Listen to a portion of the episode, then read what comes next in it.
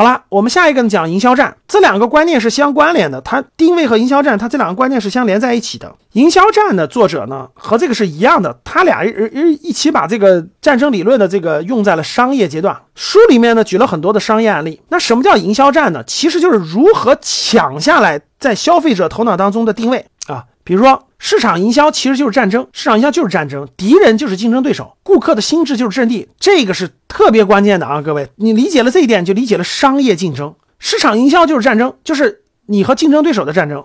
竞争对手是谁呢？就是敌人嘛，就是战场上的敌人，商场上的竞争对手嘛。顾客的心智才是阵地。过去大家不知道阵地在哪儿，是战争阵地。阵地就是顾客的心智，就是人们头脑当中的那块那个认知。顾客心智就是阵地，敌人就是竞争对手，市场营销就是战争。当你理解了这点，你就知道好划分了。然后呢，社会上咱们。古今中外的战争都揭示了两大原则。我们看的电视剧看多了啊，游击战看多了，总希望是游击战，其实不是这样的。其实永远是强大的一方战胜弱小的一方。所以呢，这个是只是在战斗层面，只能说是战斗层面，真的是这个以弱胜强是可能的。但是在整体上，绝大部分都是以强胜弱啊，不是以弱胜强。所以呢，这个两千多年的上千场战争揭示的规律是什么？永远是胜利通常属于更强大的一方。比如毫无疑问，美国打伊朗，那肯定是美国强大，伊朗弱小。所以为什么伊朗很多时候呢，就是示也得示弱，他不敢过激了，他两个在互相博弈呢。就是你逼急了我，我才会跟你拼命；你只要不逼急我，我不会跟你打的，因为我弱小，懂吗？这就是胜利通常属于强大的一方，上帝站在兵多的一方，就是哪一方力量大，哪一方强大。所以就是兵力原则和防御优势原则。什么叫兵力原则？大家看，交战双方是九比六。六比三和三比零，其实大家都知道，毛泽东经常说过一句话，对吧？整体上我比你敌人弱小，但是在局部战场上我一定要比你强大。其实毛泽东什么叫游击战？游击战就是打得过我就打，打不过我就跑。在这个战场当中，我是五比一、三比一我就跟你打，打不过我就跑。啥时候遇到我又能战胜你的时候，我啥时候就跟你打。跟这个商场上的这个战略竞争的这个其实是一样的，不是假的。以少胜多不是假的，以少胜多其实第一很难，第二。在所有的整体的比例比例很低，为啥说这个毛泽东是牛人呢？我党是牛人，就是很多时候能够以少胜多是很难很难很难的。其实大多数情况下都是以多胜少，以少胜多是极难做到的。嗯，它需要很强的战略能力、执行能力和等等等等东西，而且还有一定的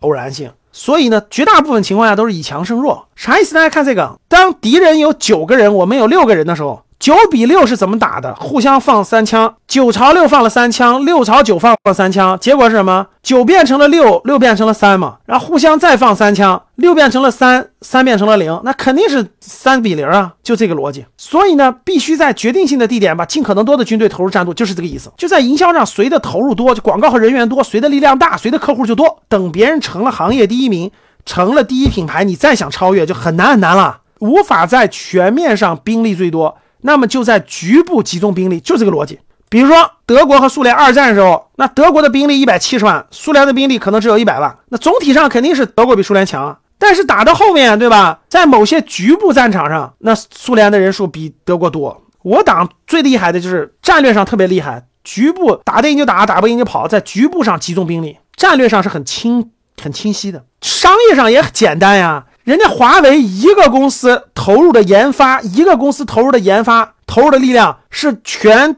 中国所有上市公司研发的总和还多。那你说哪个公司牛？很简单呀，华为人家在研发上的投入的资金、投入的人是全中国上市公司的总和。你说华为值多少钱？不就这个道理吗？懂啥意思吗？投入是不一样的呀。防御优势原则是什么？防御可就不一样了啊。防守一方借助了地利优势，借助了防御攻势嘛。所以你看，各位不，防御是什么意思？防御是最开始大家都是九比六，最开始大家比赛的时候都是九比六，同样放三枪。但是你进攻方，就当时进攻的时候是三枪都能打住的，防御的时候我有我有盾牌呀，我有那个战壕啊，所以我防御的时候怎么样？防御的时候你打三枪，你有两枪打不着我，你有一枪打着我，干死我一个。但你是进攻方，我都能打着你啊，所以我三枪把你全撂倒了，所以直接变成六比五了。再打下去又变成啥了？又是。你放三枪打倒我一个，我变成四个了；我放三枪打你三个，变成三比四了。最后翻过来了，变成零比三了。这就是防御优势原则，什么意思？大家看那个上甘岭，看电影看上甘岭，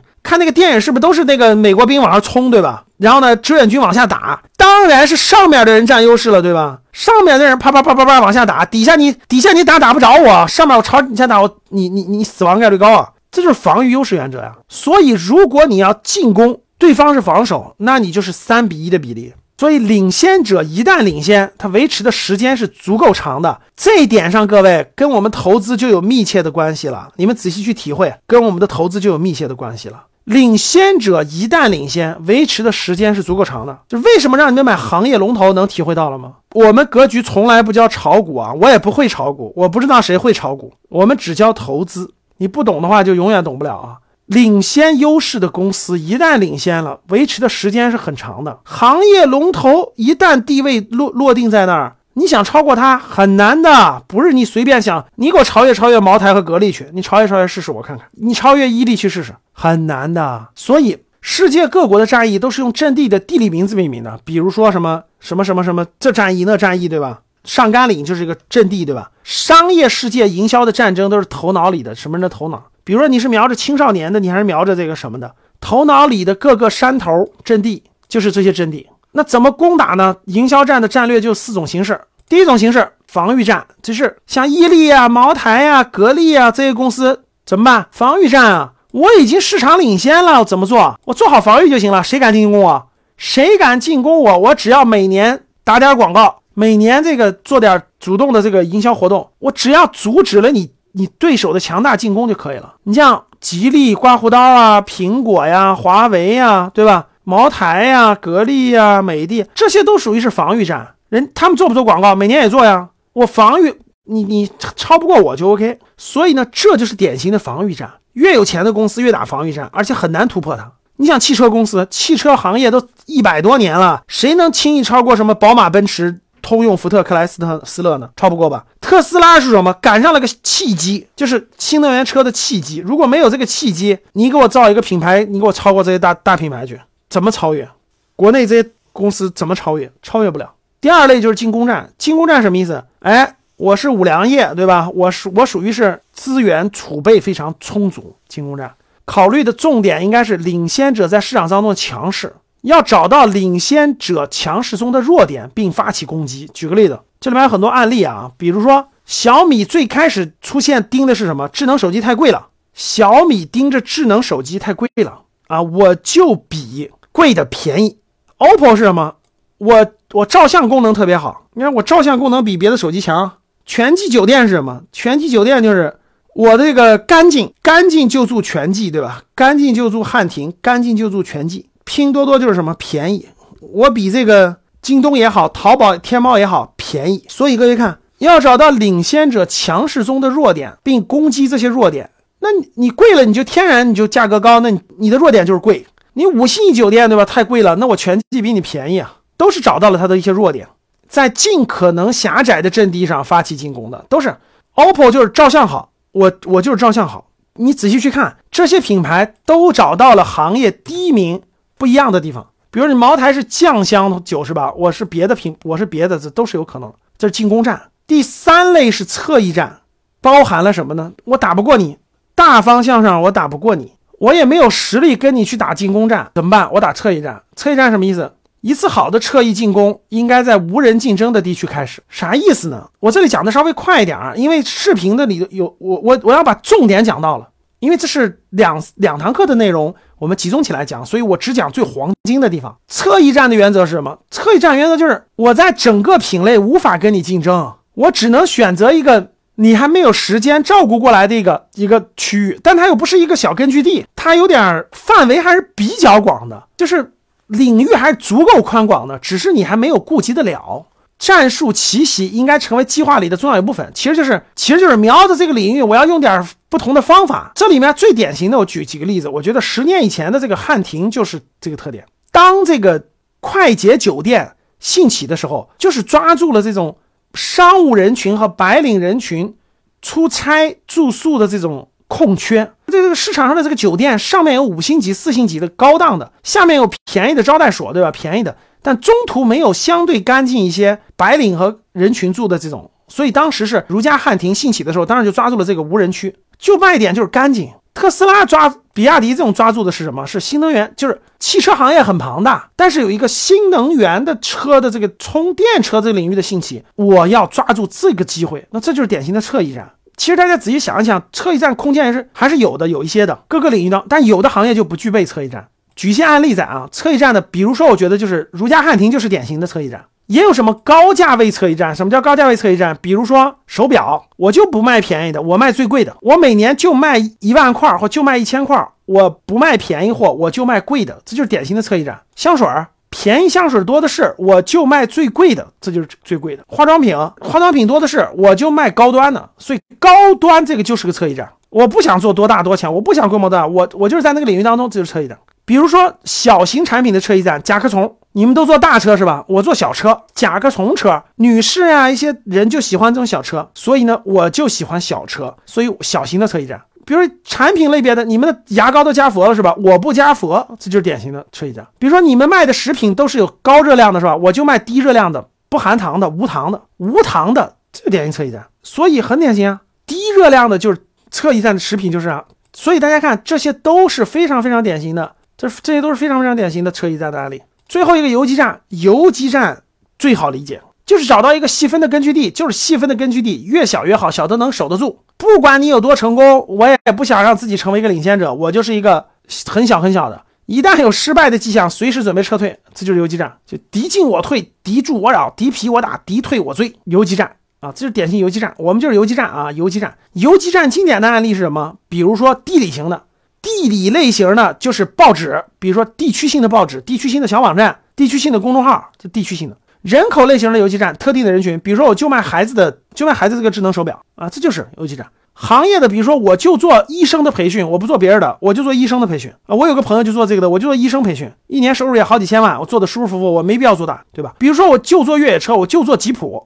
哎，我就做劳斯莱斯最高档的车，我每年就产量一千辆，我就卖小的手表，我就卖化妆品，我就卖可巧克力，高价位的也有一部分是游击战，所以游击战的一些案例造成的就是这个范围内我就游击战四大战役，我们格局就是游击战，我们只在一个细分的领域当中做一点事情就行了，我们就游击战，再大了我们没这个能力，没这个本事，没这个能力啊，一个行业嘛，在一百家公司当中，其实只有一家应该打防御战。这个行业龙头他打防御战，两家打进攻战，你不是特别牛吗？我有两家有实力的去进攻你，我要跟你抢市场地位。三家进行侧翼战，啥意思？你们三家打的这个天下总有一些空缺市场，这些空缺市场的规模也很大。我有我另外三家打侧翼战，剩下的九十四家都应该打游击战。我觉得这个定位特别特别重要，各位，你是否理解了？你是否理解了这个？我觉得这个特别重要。茶我不懂，最主要是我不了解茶，我没研究过呀。我觉得啊。其实绝大部分创业的人都应该走游击战的策略，做投资投谁？做投资当然应该投这家公司了，防御战的公司。做投资我们投的是第一家，创业投的是创业创的是这九十四家其中的一家，投资投的是第一家，偶尔会投第二家，其他根本就不能投，一投就死了，各位。所以我们投资只投行业龙头，我们创业肯定是打游击战。别的我们根本打不过去，我们也没这实力，没这能力，没这那啥，懂吗？大多数公司其实都应该选择游击策略啊，真这真是这样的。可可口可乐有个经典战役啊，这里就不展开了。大家知道这个当年可口可乐是很有意思的，两个就是可乐和百事可乐之间互相竞争，这个案例就比较精彩。几十年的时间里互相。进攻防守，进攻防守，对吧？年轻人的什么等等的广告打的特别特别精彩啊，说的都是这个。我觉得江小白属于是侧翼战，我觉得是，他是抓住了九零后、八零后、九零后，呃，互联网人群，就是那种叫什么那个词儿叫什么？江小白面对的那个人群就是那种，我觉得江小白是侧翼战。江小白不是游击战，如果江小白游击战，他应该打的是重庆，我只打重庆市场，对吧？或者是我只江小白是借助了互联网，呃，走了这种小清新、小啊小情怀的小文艺青年的这个调子，走这个普通白酒，我就喝过一次，我觉得真的是我我我我我我我没喝出来多好喝。啊，其实他就是卖的就是情怀，人家江小白卖的就是情怀，卖的就是文艺小青年儿、斜杠青年儿，八零后、九零后，然后呢，这帮人的这个这个口味。他不喝茅台，他也不喝那些东西，他就喝点这种对卖文案。其实江小白卖的是文案，抓住文案，抓住这个互联网屌丝推广的一个侧翼战。但是不能不说，各位，江小白还是成功的。江小白每年的营业额还是还是挺大的，几十个亿是有的。啊所以他卖的就是非主流文艺，有点所谓情怀的这个那啥，真不好喝，确实不好喝。人家喝的也不是口味啊，人家喝的就是就是这个就这味儿。我认为是侧翼战，像饮料里头的红牛，各位，像红牛是典型的侧翼战。红牛卖的是啥？红牛卖的就是这个，就是这个这个这个侧翼战。困了累了喝红牛，对吧？典型的侧翼战啊。可口可乐不说了。所以大家仔细想一想，你所在的行业是什么样的营销格局呢？你所在的行业，谁是防御者，谁是进攻者，谁是侧翼战，谁是游击战呢？乐虎也是典型，乐虎是想打红牛，乐虎想打红牛。谁说江小白不是品牌的？江小白也同样是品牌。